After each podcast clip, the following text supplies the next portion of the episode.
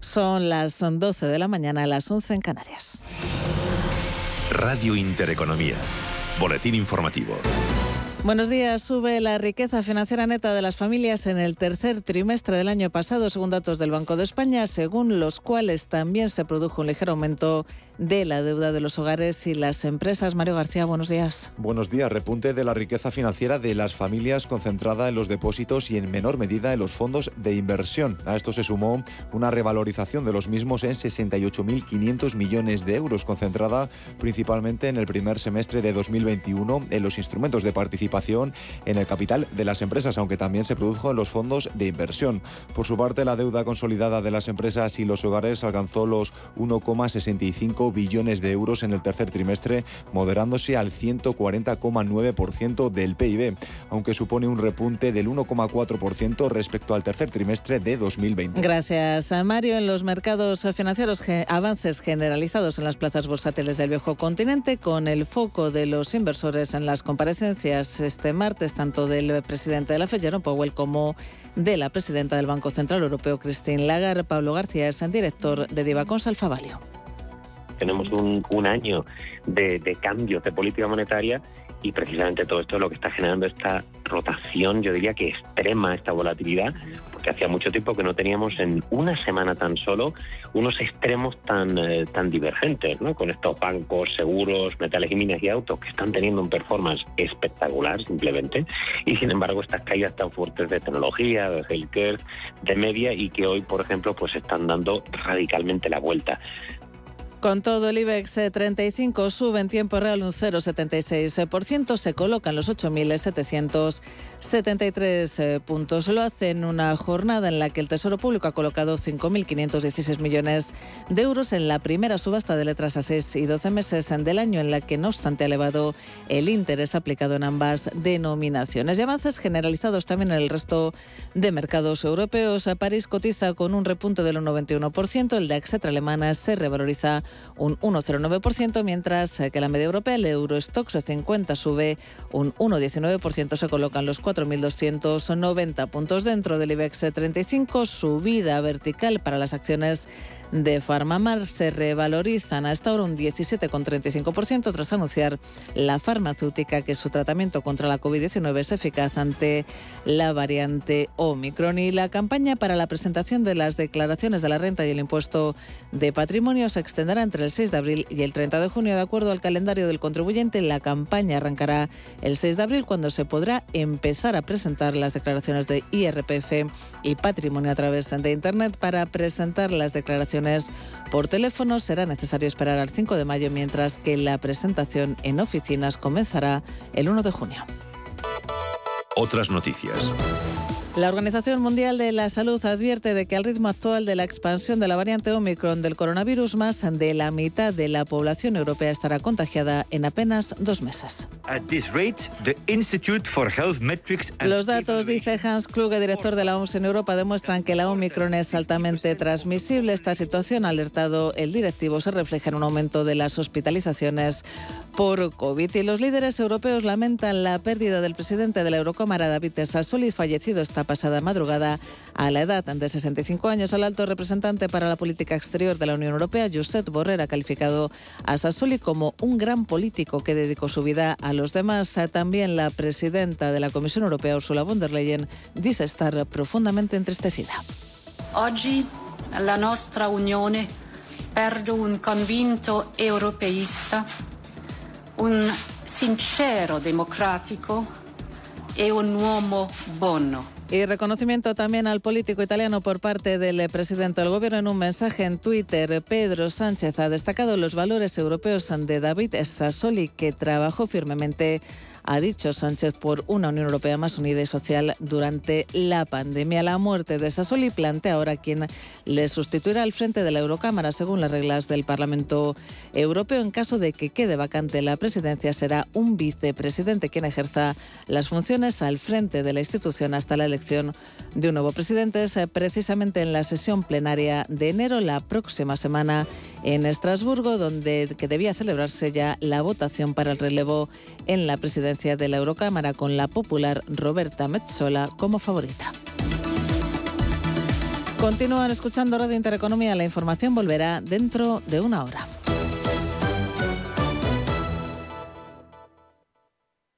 Radio Intereconomía. Eres lo que escuchas.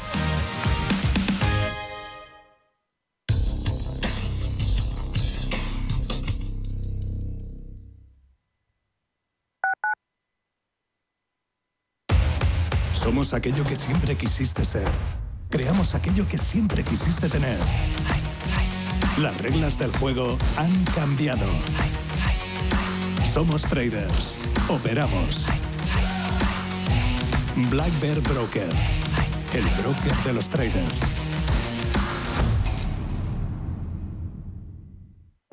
Soy José Luis, director de Seguros García Ochoa, y quiero darte mi teléfono personal para asesorarte, hacerte un estudio de todos tus seguros y ayudarte a ahorrar. Toma nota, 679 48 20 40. Repito, 679 48 20 40. Mi compromiso, estar más cerca de ti. José Luis García Ochoa, Premio Empresario del Año Fedeto 2019. Seguros García Ochoa, comprometidos con las personas. Más del 25% de la población en España se encuentra en riesgo de exclusión social. En la Fundación La Caixa facilitamos herramientas, metodologías y recursos a miles de entidades sociales para que las personas que más lo necesitan desarrollen su potencial. Solo es progreso si progresamos todos. Fundación La Caixa. Cuando sales a tomar algo con amigos, ¿cuál es la ración que siempre se termina antes? No son las croquetas ni las patatas bravas, es el jamón. Yo lo tengo claro. Si buscas el mejor jamón y un surtido de productos de una calidad excepcional, solo puede ser Don Pal. Para más información no dudes en consultar nuestro sitio web donpal.es. Te esperamos. Don Pal.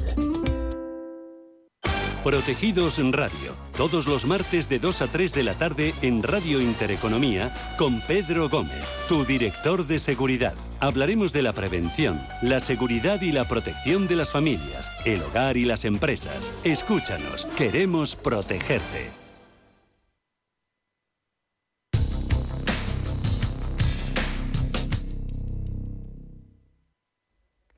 Pasan casi ocho minutos eh, de las 12 del mediodía y aquí comienza a media sesión. Como siempre, iniciamos nuestro recorrido radiofónico mirando a la actualidad y a los mercados.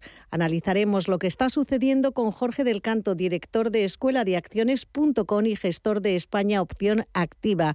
Después, eh, análisis, reflexión y tertulia sobre asuntos de actualidad económica con José Luis Moreno, director de Madrid Nuevo Norte, y con Mario Garcés el portavoz adjunto del Grupo Parlamentario Popular y el coordinador económico del PP en el Congreso. Comenzamos.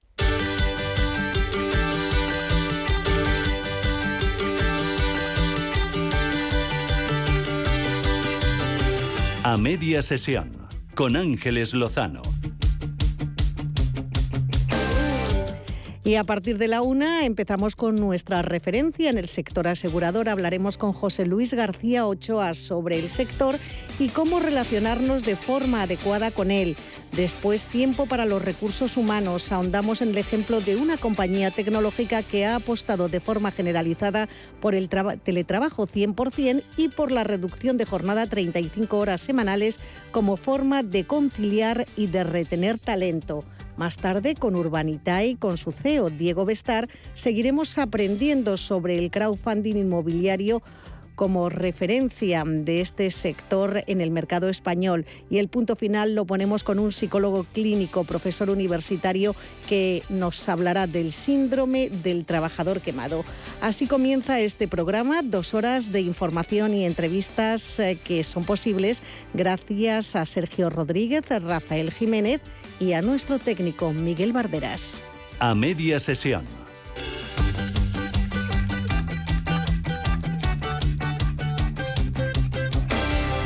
La última tormenta del gobierno de Pedro Sánchez sigue arreciando y lo hace a pesar de que una parte de la tripulación pide ayuda a la otra, mientras Podemos reclama al PSOE que salga en defensa del ministro de Consumo, Alberto Garzón, ante los ataques que sigue recibiendo por sus palabras sobre la carne que exporta España en el diario británico The Guardian se mm, reclama un capote desde el propio gobierno y el ministro de Agricultura y Ganadería, Luis Planas, lamenta que Garzón se saltara las costumbres y que ni siquiera le informara de que iba a hablar de ganadería, que es eh, un asunto que forma parte de la jurisdicción de Planas.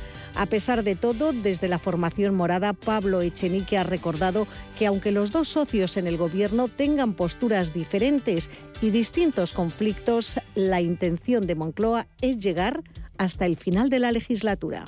Eh, ambas partes hemos expresado claramente, y el presidente del gobierno también lo ha hecho en numerosas ocasiones, que, la intención es agotar la, legislatura, mm, porque además Em, digamos, es la manera apropiada de afrontar la crisis económica derivada de, del coronavirus.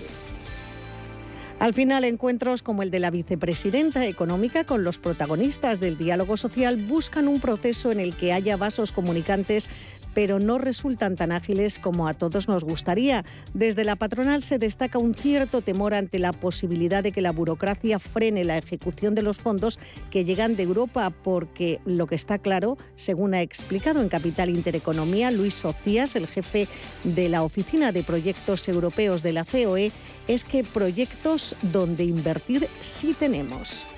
Sí me gustaría resaltar que no es por falta de proyectos. Las empresas, y no solo las multinacionales, las grandes, las pequeños autónomos, están con ganas de, volver a la normalidad, con ganas de poner en marcha proyectos y, por tanto, eh, ha habido un ejercicio importantísimo de, análisis y de definición de proyectos. Y prueba de ello es que en esas distintas eh, manifestaciones de interés que puso más el gobierno, que no, no dejaban de ser una forma de escucha al mercado, una, un innumerable eh, catálogo de proyectos presentados por el tejido productivo. Y seguimos hablando de la pandemia. El presidente del Gobierno asegura que el Ejecutivo lleva semanas trabajando en un plan para abordar la evolución del coronavirus eh, como mm, de la gripe común, abandonando así, por ejemplo, el control exhaustivo de casos.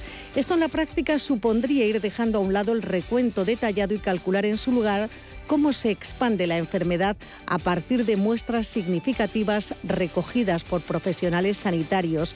Y no solo es una cuestión interna, Sánchez señala que intenta abrir este debate a nivel europeo y por cierto que en Europa es eh, noticia el fallecimiento del presidente del Parlamento, David Sassoli, una pérdida que ha generado un aluvión de comentarios recordando la talla humana y política del fallecido. El portavoz eh, de la Comisión Europea, Jaime Dach, eh, se refería así al finado. David Sassoli era alguien muy muy cercano, muy muy humano, que se interesaba por, por todo el mundo, con, con un gran sentido de la justicia social, muy apasionado. Y no nos olvidamos de una cita importante que tienen hoy los mercados. Con Jerome Powell, nada menos, será a las 4 de la tarde cuando comparezca ante el Comité Bancario del Senado con motivo de su nominación para repetir como presidente de la Fed durante otros cuatro años de mandato. Todos los ojos van a estar puestos en sus palabras, no tanto por lo que aporte a sus señorías de cara a la renovación del cargo, pero mm, con la mirada puesta en los eh, mercados tras la interpretación eh, que éste realizaba de las actas de la Fed. Hay que recordar que anticiparon una primera subida de tipos de interés en marzo y una inmediata reducción del balance, ahora mismo en 8,8 billones de dólares, algo que parece un tanto agresivo, especialmente teniendo en cuenta cómo está evolucionando la pandemia. Y desde el Banco Central Europeo, de lo que se habla, como no es de los precios esta mañana, ha sido el economista jefe del Banco Central de Europa, el irlandés eh, Philip Lane, quien se ha ocupado de defender el discurso oficial al mostrarse convencido de que habrá un debilitamiento de las presiones inflacionistas a lo largo del ejercicio, lo que llevará a situar la tasa de inflación de la eurozona por debajo del umbral del 2% en el medio plazo, alejando así la necesidad de implementar subidas de tipos en contraste con lo que sucede en Estados Unidos. Y en este caso los efectos llegarán, como señalaba en Capital Intereconomía, Victoria Torre, responsable de oferta digital de Singular Bank. Sí, efectivamente. El hecho de que se esté descontando que puede haber más subidas de tipos de interés en de las eh, que se habían eh, previsto a finales del año pasado, como decíamos anteriormente, está haciendo eh, que se encarezcan esos costes de financiación y vemos a la deuda efectivamente disparado. Boom en menos 0,03, en el caso de la rentabilidad del bono a 10 años en España repuntando a 0,65 y en el caso de Estados Unidos está en máximos de dos años, cerca de 1,75. Y esto podría ser además un lastre para una economía eh, que eh, podría desacelerarse por todas las circunstancias eh, que acabamos de comentar. Y sobre la evolución de las bolsas, hemos recibido esta mañana el análisis, el testimonio en Capital Intereconomía del director de Divacons Alfa Value, Pablo García, que nos daba así las claves de la jornada. Tenemos un, año de, de cambios de política monetaria y precisamente todo esto es lo que está generando esta rotación, yo diría que extrema, esta volatilidad, porque hacía mucho tiempo que no teníamos en una semana tan solo unos extremos tan, eh, tan divergentes, ¿no? con estos bancos, seguros, metales y minas y autos que están teniendo un performance espectacular simplemente, y sin embargo estas caídas tan fuertes de tecnología, de healthcare, de media, y que hoy, por ejemplo, pues están dando radicalmente la vuelta. Y ya les cuento en tiempo real cómo se mueven las bolsas. El IBEX 35 sube un 0,7%.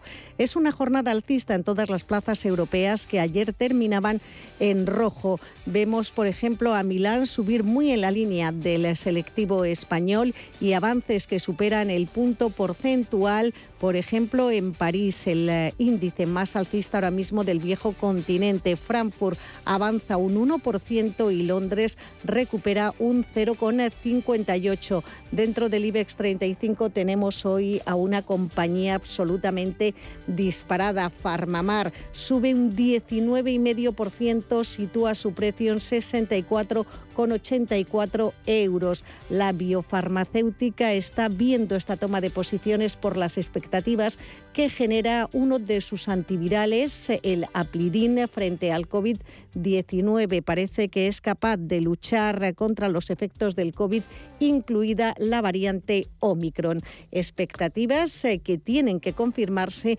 pero que están eh, sirviendo para que el valor vuele en bolsa. También estamos viendo avances importantes para Muy castigada ayer cuando se conocieron los términos para la refinanciación de su deuda. Hoy rebota un 3,5 y por detrás compañías del sector farmacéutico como Laboratorio Robi que sube un 3 o Grifols que avanza un 2,57%. Tenemos pocos eh, valores moviéndose en negativo en esta jornada. Destaca Acciona y Sabadell que se dejan más de un punto porcentual y Telefónica que ayer subía con mucha fuerza y que hoy pierde un 0,3 pero mantiene sin problema más la cota de los 4 euros por acción. En el Eurostock 50 lo mejor lo tenemos en una empresa de consumo, en Adidas, que sube un 5%. También estamos viendo muy buen tono en compañías eh, como Kerin, arriba tres puntos eh, porcentuales. Y entre los descensos destacan Safran o Pernod Ricard, que pierden más de un punto porcentual. Si nos centramos en la City londinense, hoy mm, están cayendo compañías ligadas al sector turístico que también han evolucionado en los primeros días del año. Un ejemplo es TUI, que se deja un 3,5, mientras eh, que en los avances tenemos a compañías tecnológicas como Nest, que gana un 4%. También estamos viendo a Samsung Electronic, eh, por ejemplo, subir un 2%.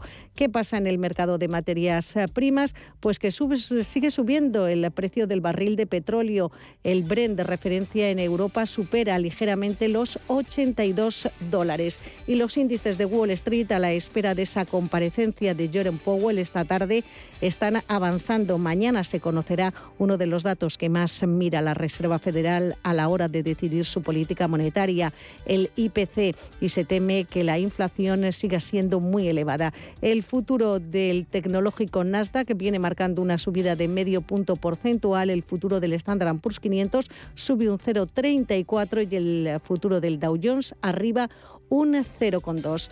Llega el momento de repasar uno a uno los 35 del IBEX, hoy con la ayuda de Manuel Velázquez. En a media sesión, el IBEX 35.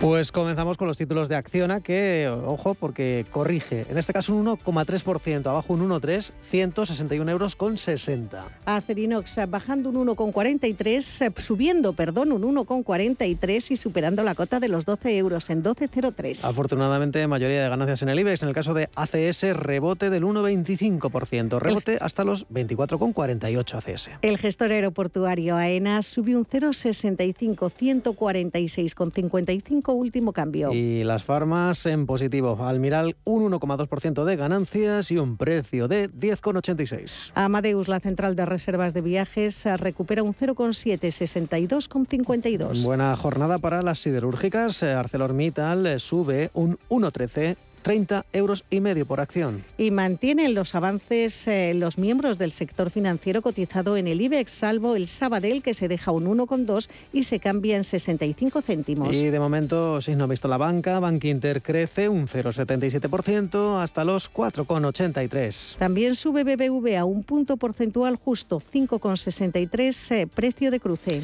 También es una jornada eh, positiva en el caso del Santander. Tras un inicio con muchas dudas, ya sube menos, eso sí, un 0,13 y un precio de 3,12 euros con el Santander. Y CaixaBank dentro del sector financiero arriba un 1,37, cotiza en 2,72. Y también se recupera Celnex de las últimas caídas, de lo que llevamos de este ejercicio 2022. Celnex recupera un 1,12, 42 euros 47 por acción. Mejor tono para CIA Automotive que sube un 1,8 y supera la cota de los 28 euros en 28,06. Y las acciones de Nagas en los 19 euros con 92 está ganando un 0,28.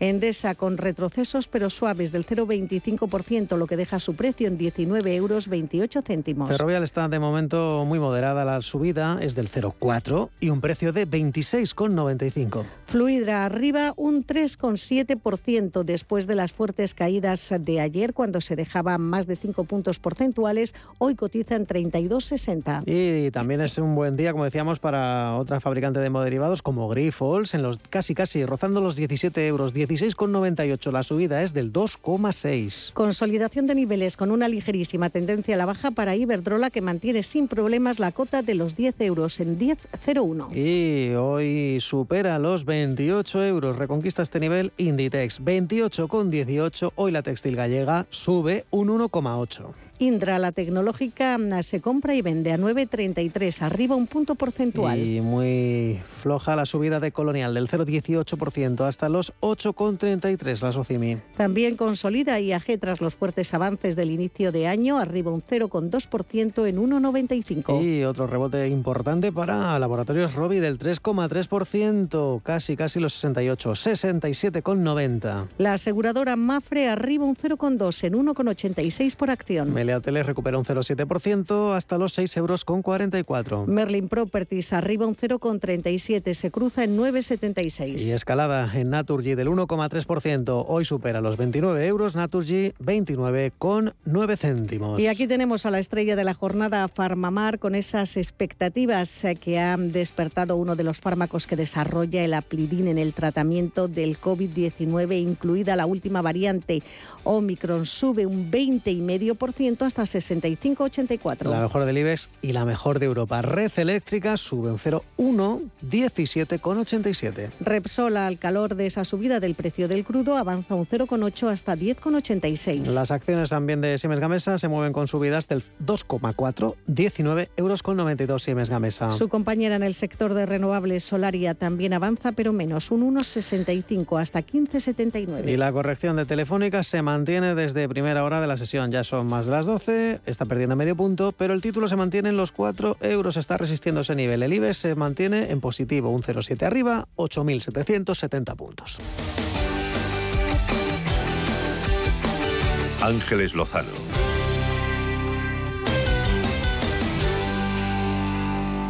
Analizamos ya todo lo que está sucediendo en la renta variable con la ayuda de un experto, Jorge del Canto, director de Escuela de Acciones.com y gestor de España Opción Activa. Jorge, ¿cómo estás? Eh, bienvenido. Eh, buenos días, eh, Ángeles, y feliz año nuevo a todos. Igualmente, feliz año. Un placer eh, que nos acompañes en este inicio de, ejercicio. Bueno, ¿cómo ves al mercado? Hemos comenzado con bastante tibieza. Los primeros días del año eran muy positivos, luego llegaban los recortes. Ayer el saldo de 2022 volvía a estar en rojo para el selectivo español y hoy estamos ahí tratando de reconquistar los 8.800 parece que se nos resisten. Sí, así es, y es una situación muy parecida en prácticamente todos los mercados.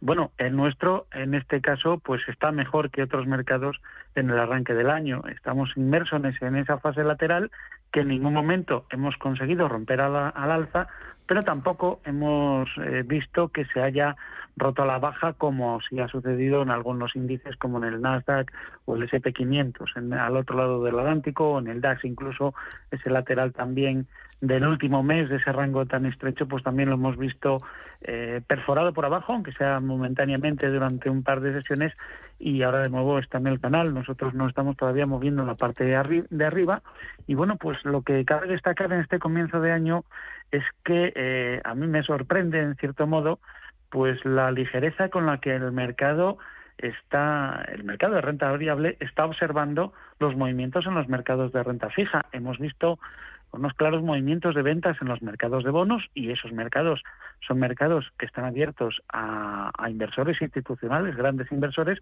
y hemos visto claramente ventas de bonos que han elevado la rentabilidad de, todos los bonos. Estamos viendo un encarecimiento, por lo tanto, de los costes de financiación y, que es eh, un anticipo, a lo mejor una anticipación a lo que pueden ser eh, ese programa de retirada de estímulos y de subidas de tipos de interés en Estados Unidos que están anunciadas y tal vez que en Europa se vayan a ver antes. Bueno, pues toda esa situación que ha llevado, pues por ejemplo, a una rentabilidad en el bono del Tesoro americano muy próximo al 1,8%, no se ha reflejado en las bolsas, salvo bueno, un movimiento de cierto miedo en un par de sesiones, pero rápidamente eh, se han dado la vuelta. Y en Europa, desde luego, no nos estamos asustando para nada por ese, por ese motivo. Y yo creo que, eh, que bueno, no deja de ser sorprendente porque eh, al final, si esto se prolonga, acabará afectando. Si al final hay una subida de tipos de interés antes de lo que se esperaba, pues eh, vamos a verlo reflejado en los mercados de renta variable antes o después.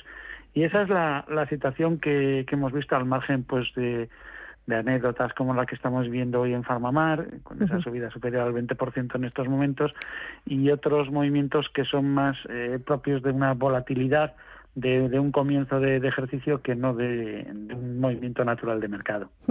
Oye, ¿qué puede decir hoy Jerome Powell en esa comparecencia que tiene mm, ante la Cámara Alta de Estados Unidos? va a dar eh, el espaldarazo, la confirmación definitiva de un nuevo mandato de cuatro años, eh, pero parece que ahí no están mirando los mercados, sino a cualquier eh, cosa que pueda decir sobre la futura subida de tipos de interés. Mañana tenemos además el dato de IPC en Estados Unidos y la previsión es que siga alto. Sí, y aquí yo creo que va a estar la, clave. Sí que va a ser interesante la comparecencia de mañana de Jerome Powell y, como bien dices, no por su renovación, que creo que, será es un hecho, eh, por otros cuatro años, sino por qué va a hacer eh, en ese programa ya anunciado de retirada de estímulos, por una parte, y de, y de subidas de tipos de interés. Goldman Sachs eh, ayer o el viernes de la semana pasada, creo que fue ayer cuando anticipaba eh, no tres subidas de tipos de interés como estamos esperando ahora, una en abril, otra en septiembre y otra en, en diciembre, sino que ya espera cuatro y que la primera se pueda producir en marzo. Y en eso va a jugar un papel muy importante dos datos. Uno en especial, la inflación. Yo creo que la de diciembre todavía va a ser superior a la de noviembre en Estados Unidos. ¿Por qué lo creo? Porque así ha sido en el resto del mundo cuando hemos ido conociendo datos adelantados de esa inflación de diciembre y por lo tanto yo no creo que en Estados Unidos sea, sea distinto. Eh, yo creo que vamos a ver esa, un nuevo récord de, de inflación y lo de siempre, de acuerdo, hay una parte de esa inflación que es coyuntural por mera comparativa de los precios actuales con los del mismo periodo de hace un año, pero hay otra que yo creo que va a ser estructural, que se va a quedar y que en Estados Unidos, pues por ejemplo, en el dato de empleo de la semana pasada veíamos de nuevo reforzado ese problema de que ah, desciende la tasa de desempleo, pero no se crean más, no se cubren los puestos de trabajo. Eh, hay un problema claro, el mercado laboral norteamericano demanda subidas salariales, para poder eh, hacer atractivos los puestos de trabajo y esto se va a quedar, eh, se va a ver repercutido en los costes de las empresas y finalmente en los productos finales y va a mantener una inflación elevada. Esa inflación va a ser la que determine qué va a hacer la Reserva Federal, pero cuidado que recientemente también hemos oído que no solo es que vaya a retirar estímulos, sino que tiene planteado ir reduciendo el balance a partir de este año, a partir del, mes de junio. Eh, esto es, reducir el balance significa que de los bonos que tiene comprados, muchos eh, en refinanciación no los va a refinanciar, aunque no esté ah, aunque no haya eh, acabado con todo el programa, pero esto sería ya la puntilla, es decir, ya no hay más compras de bonos, pero es que además tampoco refinanciamos los anteriores. Nos ponemos a vender bonos o al menos los dejamos morir sin refinanciar, recomprar esos bonos, nuevas emisiones de esos bonos, con lo cual reduciría ese balance y cuidado, esto mm, si no hay un crecimiento, eh, que lo acompañe si los datos de crecimiento se ven revisados a la baja puede suponer de entrada un impacto para el dólar y también un impacto para los mercados de renta variable. Oye, estamos viendo que los bancos están teniendo un inicio de año muy bueno eh, con los movimientos que están produciendo que comentabas en el secundario de la deuda. ¿Es momento para entrar en el sector financiero? Bueno, en algún caso yo creo que habrá alguna alguna corrección, ¿no? Porque parte de este movimiento se anticipó de forma un poquito, a lo mejor exagerada, en la última parte del, del año pasado. Pero desde luego es un sector que hay que tener en el punto de mira, hay que esperar a que mejoren un poquito las relaciones. Y yo creo que el momento clave, ese, ese momento en el que podamos decir que ya podemos entrar en, con comodidad en las entidades financieras, es el momento en que empezamos a ver mm, datos de morosidad reales. Ahora mismo están ocultos bajo moratorias y bajo esos programas de protección que, que se pusieron en marcha por, eh, las medidas para, para paliar las consecuencias económicas de la pandemia y eso está a punto de finalizar. En el mes de marzo pues empezaremos a ver sus movimientos. Pero desde luego, si hay caídas en bancos y especialmente, pues por ejemplo, podríamos fijarnos en un banco español, el Banco Santander, que tiene una exposición en, en Brasil eh, alta y, eh, y que es un país, este Brasil, que su crecimiento depende mucho de las materias primas. Estamos en un año en el que la inflación se va a mantener elevada y parece eh, que es un año propicio para que la economía de ese país crezca y, por lo tanto, también crezca el negocio del Banco Santander en Brasil. Eh, los bancos en general eh, viven en un escenario, pues en cierto modo dulce, por, por lo que has comentado tú, esa, esos movimientos de la deuda en el mercado secundario, que les facilita el tener unos mayores márgenes y, por lo tanto, eh, tener mayores expectativas de beneficios en lo que va de, de aquí en adelante. Pero claro, también hay que vigilar que el precio al que consigamos entrar en los bancos no sea adecuado. ¿Y qué puede suceder con las ah, farmacéuticas? Hablabas de una anécdota, esa subida, como una anécdota, esa subida de hoy del 20% de Farmamar. La verdad es que estas ah, compañías suelen reaccionar de esta forma brusca cuando hay expectativas de que uno de los fármacos que está desarrollando pueda tener aplicaciones diferentes a las que se preveían en un, en un principio. Ahora parece que da resultados en el tratamiento de los síntomas de, de COVID. El sector farmacéutico mm, ha sido de los más bajistas en este inicio de 2022. No sé si habría que aprovechar esa caída de precios para tomar posiciones o para replanteárselo. Sí, yo creo que sí, y además al revés de lo que veníamos haciendo. Hasta ahora tenemos una serie de empresas farmacéuticas que han reaccionado favorablemente porque tenían compuestos o estaban evaluando compuestos para la COVID. El otro lado, a quien tenemos a un montón de empresas farmacéuticas tradicionales que no tienen estos compuestos y que viven de las prescripciones que se hacen en consultas, que todos hemos visto, lo hemos vivido en España, pero es igual en el resto del mundo, eh, las limitaciones de acceso a las consultas que han existido y que aún existen y la falta de prescripción. A medida que eh, vayamos superando este episodio de pandemia y por las declaraciones que estamos escuchando por parte de la Organización Mundial de la Salud y algunos líderes políticos que ahora ya son también expertos en virología, pues estamos escuchando que esto está próximo a finalizar y que ya no hablaremos de una pandemia o de algo tan grave, sino de un tratamiento para una enfermedad. Hoy he escuchado la palabra gripalizar, creo que va a ser la siguiente que pongan en el diccionario. Bueno, pues en este proceso de gripalización, pues yo creo que estas compañías, eh, por ejemplo, FAES, es una compañía que me parece muy interesante en el mercado español, Lilly en el mercado norteamericano, yo creo que tienen margen de recuperar buena parte del terreno perdido y volver a recuperar las ventas no niveles previos a la, a la pandemia, pero sí de forma gradual. Yo creo que junto con empresas turísticas, que especialmente líneas aéreas, a medida que se vayan alejando fantasmas de nuevas restricciones, pues desde luego es momento de irlas a buscar y mantenerlas en, en cartera. Empresas como Farmamar, bueno, pues veremos qué pasa con este medicamento, pero como bien dices, estamos viendo una sobrereacción, porque no deja de ser un experimento que nos ha dicho la compañía que es datos in vitro. De ahí a que eso lleve a una experimentación humana, una eh, aprobación y después eh, se ponga eh, a distribuir para, para uso humano de forma común, pues todavía queda un, camino que recorrer. Pero es cierto, a cada noticia que sale sobre este asunto vemos un, un impulso muy fuerte, en este caso por esa capacidad de la Plinim eh, teórica in vitro para combatir la COVID, pero cuidado, si mañana salen datos negativos, se pega lo que ha cogido, lo que ha ganado y en esta feria lo pierde mañana en un mercado.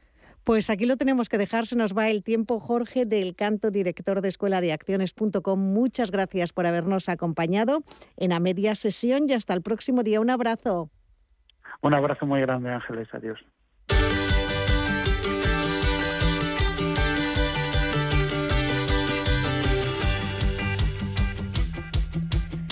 Y mm, ahora vamos a trasladarles un mensaje importante con las nuevas tarifas de electricidad. Las instalaciones fotovoltaicas para autoconsumo son aún más rentables. Además de conseguir reducir tu factura de la luz, reducirás la huella de carbono que deja tu empresa. Si quieres saber qué más ventajas tienen estas instalaciones, qué subvenciones hay disponibles y cuál es la mejor instalación para tu compañía, pregúntanos.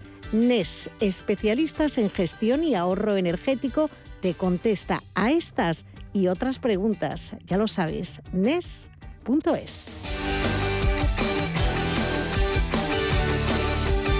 A media sesión.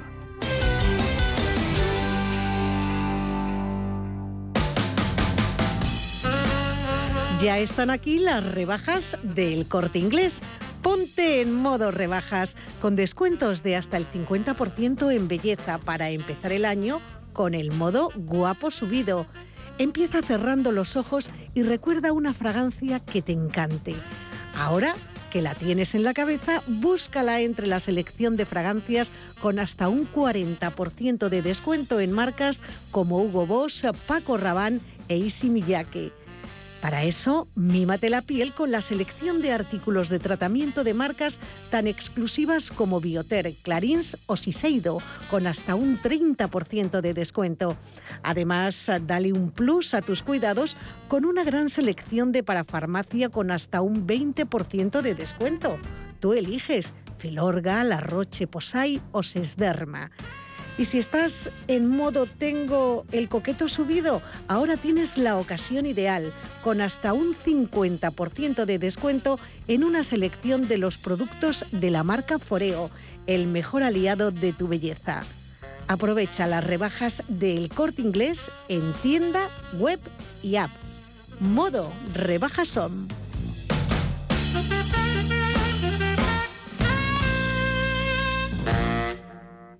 Si mantienes la cabeza en su sitio, cuando a tu alrededor todos la pierden, si crees en ti mismo cuando otros dudan, el mundo del trading es tuyo. Trading 24 horas, un sinfín de oportunidades. Cuando ves la oportunidad, IG. Todas las operaciones conllevan riesgo. 76% de las cuentas de inversores minoristas pierden dinero en la negociación de CFD con este proveedor. Debe considerar si comprende el funcionamiento de los CFD y si puede permitirse asumir un riesgo elevado de perder su dinero. No sé de dónde vamos a recortar más. ¿Sabes lo que es la eficiencia energética? NES te demuestra que sí puedes ahorrar más en energía. En NES son expertos en ahorro y auditorías energéticas. Trabajan con las mejores empresas y al mejor precio. Ellas les avalan. Infórmate en NES.es. Te realizamos un estudio de forma gratuita. Pregunta y contacta en info.nes.es. NES, conviértelo en tu partner energético. Antes de que amanezca te acompaña, escucha y ameniza las mañanas en Radio Intereconomía. No olvides participar los últimos viernes de cada mes en nuestro sorteo con grandes regalos y obsequios llamando al 91 53 318 51. Antes de que amanezca, con Willy Sancho Muela, de martes a viernes de 6 a 7 de la mañana en Radio Intereconomía.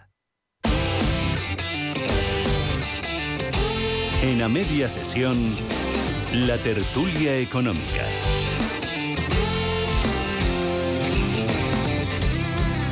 Pues vamos a analizar en esta tertulia a todos los temas que están formando la actualidad económica.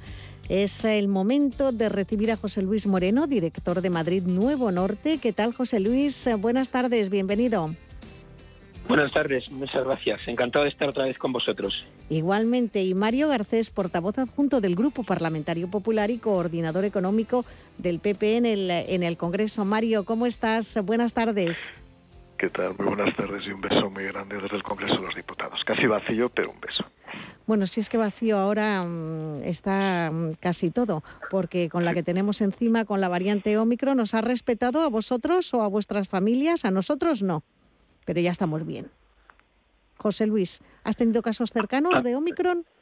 Sí, a mí me ha respetado, sí que he tenido casos cercanos, pero bueno, los hemos tenido suficientemente aislados y ya están evolucionando positivamente, ¿no? Que es lo normal en todas las familias, ¿no? Efectivamente, nos ha pasado a nosotros, Mario. ¿Y tú cómo has salido de estas Navidades? yo reconozco que a mí me ha respetado, lo cual no sé si es bueno o es malo, evidentemente es una broma lo que acabo de decir, es bueno que me respete, pero es verdad que en mi entorno no ha habido casos, en mi entorno más íntimo no ha habido casos. Por consiguiente, debemos estar muy inmunizados o debemos tener la clave para resolver el problema. ¿no? Pues sí, es para donaros a la ciencia, ¿eh? porque nosotros también... Totalmente.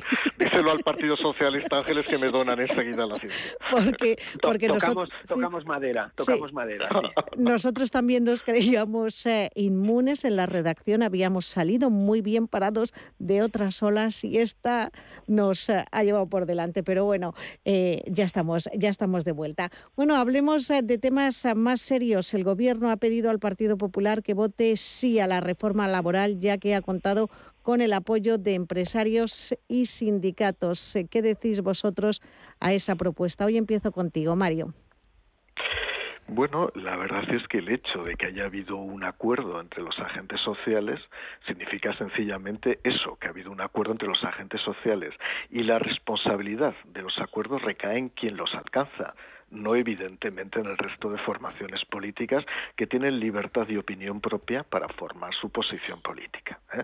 Por consiguiente, que nadie considere que el hecho de haber un acuerdo tripartito supone que nos tengamos que plegar todas las formaciones políticas, que, insisto, tenemos una opinión completamente independiente. A partir de ahí, ¿qué es lo que ha pensado siempre el Partido Popular? Que cualquier reforma que introduzca aunque sea un poco más de rigidez en el mercado laboral, en un momento donde precisamente se tienen que activar todos los sistemas de contratación, garantizando estímulos e incentivos a los empleadores, evidentemente no debería ser votado a favor. Mm. Que la COE esté de acuerdo, responderá la COE, que por cierto está muy dividida internamente respecto a la posición que ha adoptado, pero yo no seré quien lógicamente tenga que justificar o argumentar la posición de la COE respecto a los sindicatos, poco tengo que decir, ellos sabrán lo que, lo que deciden, ¿no?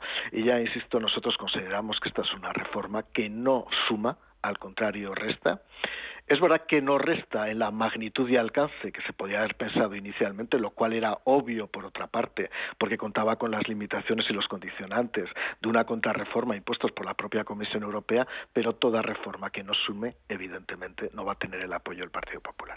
José Luis. Pues Mario ha hecho un resumen magnífico, ¿no? Es decir, esta, esta pretendida reforma de la famosa reforma del 2012 que ha sido exitosa y se puede mostrar a 10 años vista porque ha sido capaz mm, de, gestionar una crisis como la que nos ha supuesto el COVID con, los ERTES y con todas esas millones de personas que han estado temporalmente eh, sin trabajar y han recuperado su puesto de trabajo, bueno, pues eh, esta, esta nueva reforma lo que pretende es reducir la flexibilidad, eh, incluye una mayor incertidumbre y además rescata cosas negativas, eh, sobre todo en lo que tiene que ver con, las, con los salarios de los trabajadores, con el famoso tema de la retroactividad, la ultraactividad, ¿no? Bueno, eh, esto es negativo. Y luego vamos en dirección contraria a lo que otras democracias europeas están yendo. Y nosotros siempre lo decimos, es que nosotros, nosotros competimos con Portugal, competimos con Francia, competimos con Italia, competimos con Alemania y con, esos cambios eh, que se pretenden hacer, pues eh, nuestra competencia es menor. Y eso es un problema en un país que tenemos, recordemos a los oyentes, el doble del paro que tienen eh, la media europea. La media europea está en torno al 7%, nosotros el 14%. Pero es que además, si, si tenemos en cuenta las cifras de paro juvenil, pues son, son estratosféricas, ¿no? Tenemos unos porcentajes en algunas regiones casi eh, que lindan con el 50%, con lo cual lo que estamos haciendo realmente es crear una, una generación de, personas que eh, no tienen experiencia laboral.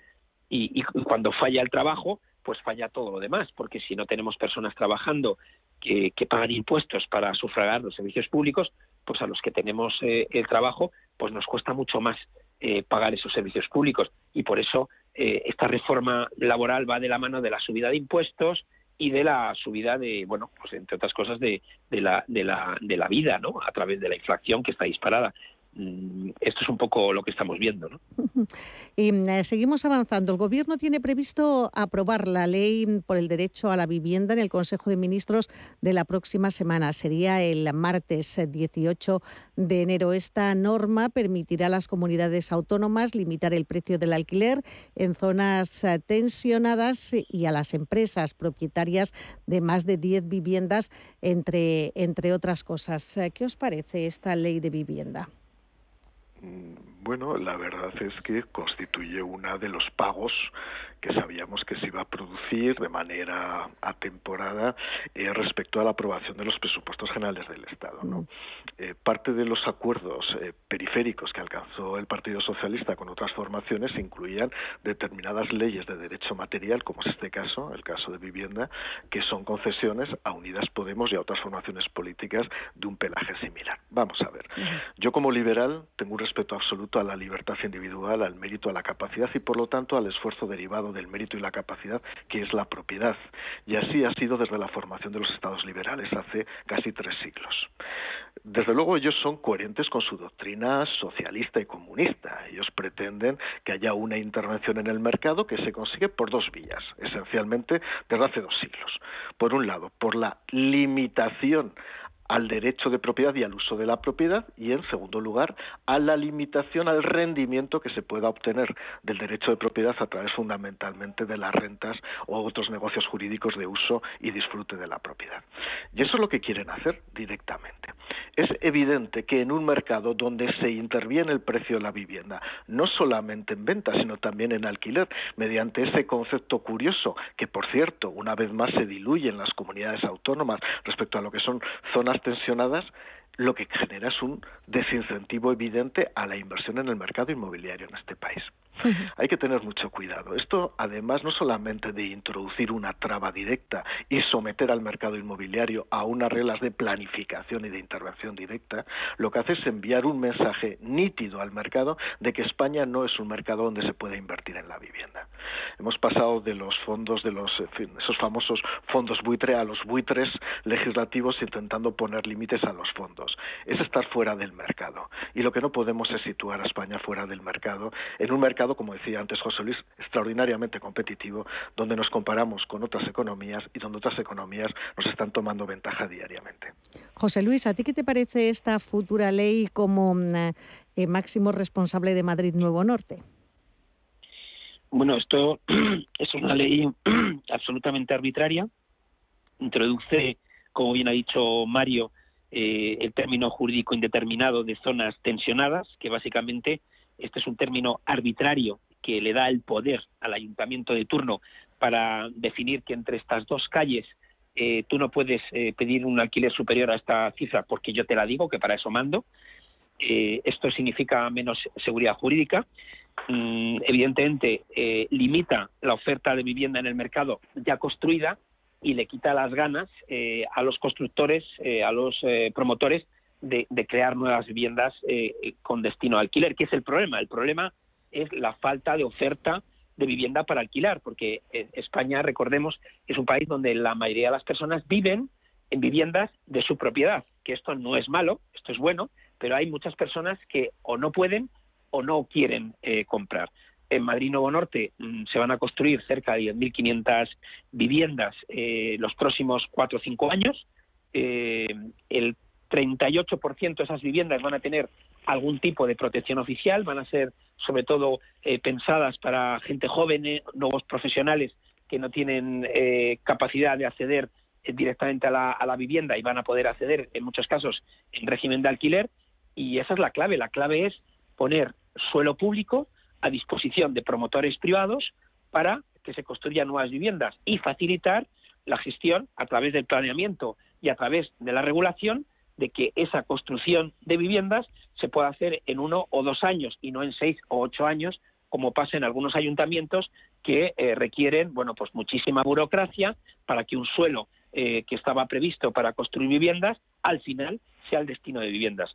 Eh, si el problema que tenemos, que es el que tenemos, es la falta de oferta de vivienda para alquilar, mediante esta regulación que pone encima de la mesa del gobierno, se va a conseguir el efecto contrario, y es que haya menos viviendas disponibles para alquilar, y eso evidentemente es negativo. Y por eso en el caso concreto de la Comunidad de Madrid, la Comunidad de Madrid, a través de su consejera, ha dejado claro que esta eh, regulación en la Comunidad de Madrid no se va a aplicar. Y el propio alcalde de Madrid también ha señalado que esta regulación en el Ayuntamiento de Madrid no se va a aplicar. Vamos a hablar ahora de coronavirus. De verdad que aburrimiento, pero es que no queda otra. La vuelta a la rutina está siendo bastante complicada tras las Navidades por esta variante Omicron eh, y bueno, pues ya parece que mm, algunas asociaciones de médicos de familia, no todos, están empezando a pensar que deberíamos eh, tratar el eh, COVID como, como si fuera una gripe. Dicen que la inmunidad y las características de esta última variante de Omicron lo, lo permiten, eh, se abandonaría así pues el control exhaustivo de, de, los casos. El gobierno también dice que se van a controlar eh, los precios, incluso en origen, de los test de antígenos. ¿Qué, mm, ¿Qué, les parece esta nueva línea de actuación frente al COVID, que todavía no está aprobada, pero, pero bueno, ahí está sobre la mesa todo cuando la Organización Mundial de la Salud también ha dicho hoy que más del 50 de los europeos va a contraer Omicron en los próximos dos meses si se mantiene el ritmo de contagios. Mario. Eh, he comentado alguna vez, lo peor que puede haber ante una incertidumbre es que haya más incertidumbre los políticos tenemos la obligación, bajo nuestro principio de responsabilidad, de introducir algo de cordura y sobre todo proyecciones sensatas respecto a la evolución de una situación que evidentemente es inestable y oscilante, como no puede ser de otra manera en una crisis sanitaria, en una crisis bélica. Esa es la realidad y ha pasado en la historia de la humanidad siempre. Yo no soy un experto en materia médica, ni soy un virólogo, ni por supuesto soy un terraplanista de esos que niegan la, eficacia de las vacunas, ni están ahora mismo opinando sobre la base de criterios mórbidos y sentimentales. ¿no? Lo que sí digo es una cosa. ¿no? Creo que ahora mismo, si la comunidad científica nacional e internacional considera que como consecuencia del alcance que tiene ahora mismo la enfermedad, que ha mutado y que aparentemente tiene en términos de letalidad en términos de criticidad eh, un impacto menor se puede abordar de una manera pues más parecida a una gripe, evidentemente estaríamos en un escenario mejor. Ahora bien, lo que me parece es que se llega siempre tarde. Tengo la impresión de que se llega tarde. Tengo la impresión de que los políticos que deben echar mano en este caso, y me refiero al Ministerio de Sanidad, de los criterios científicos, porque aquí lo único que cabe es el cientificismo. Lo que realmente nos distingue de la peste de la Edad Media es precisamente la ciencia. Lo digo por los terraplanistas y por los negacionistas. porque parece que se colocan otra vez en el siglo XIII. Pues si realmente considera, como digo, los expertos, que no los espectros del Ministerio de Sanidad, aquellos que no existían nunca, que realmente existe una forma de abordar la pandemia que puede ser menos intensa y menos hablativa desde el punto de vista de los derechos de los ciudadanos, pues adelante. Y combinemos, por lo tanto, la prevención de la sanidad con la libertad económica, como lo ha hecho la Comunidad de Madrid. José Luis.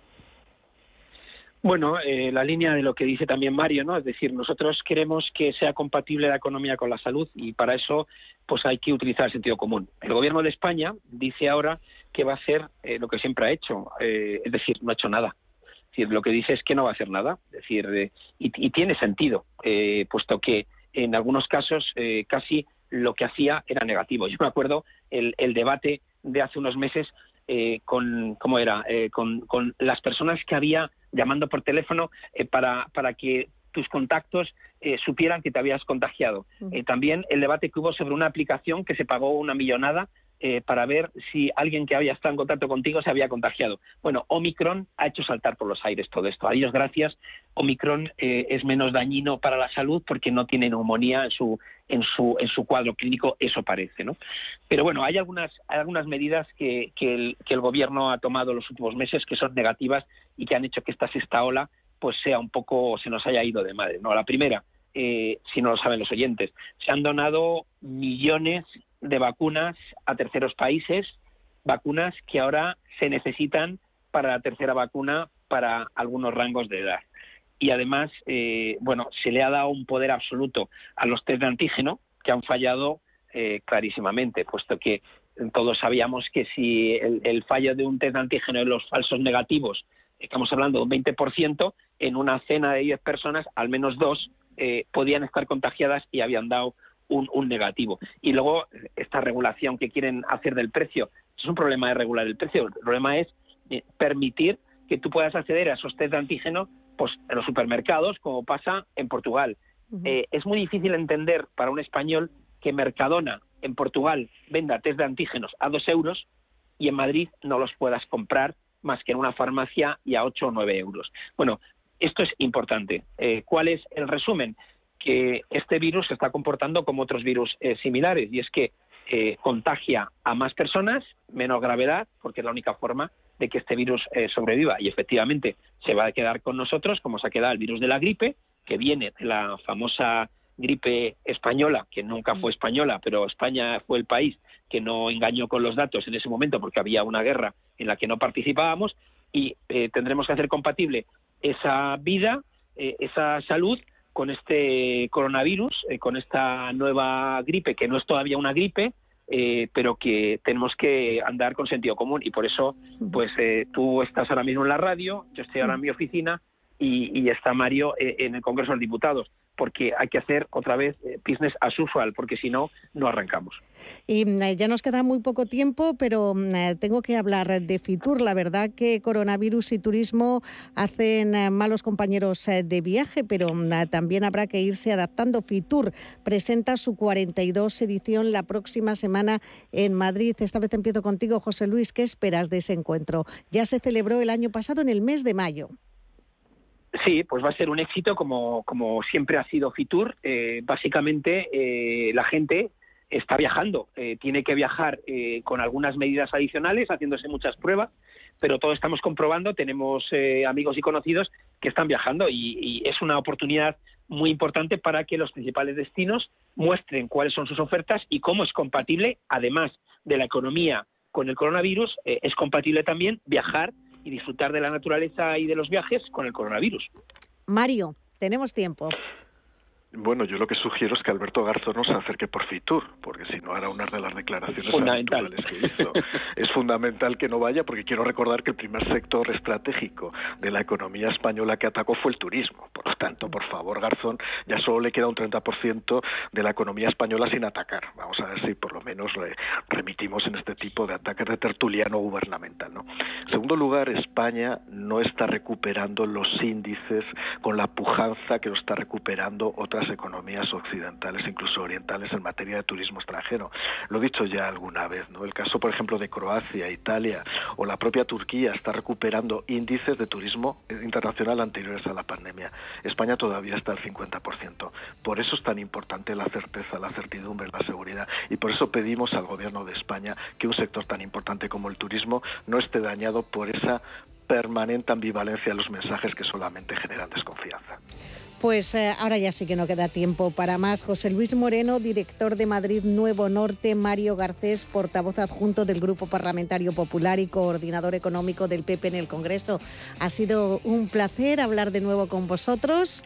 Que os siga respetando Omicron y hasta la próxima. Un abrazo muy fuerte. El placer es nuestro. Un abrazo. El placer es y mm, eh, van a sonar las señales horarias en eh, breve que marcarán la una de la tarde hora peninsular. Momento de escuchar la última hora que llega, como es habitual en esta casa, en la voz de Blanca del Tronco.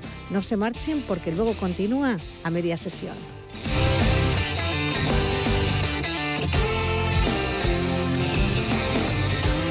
A media sesión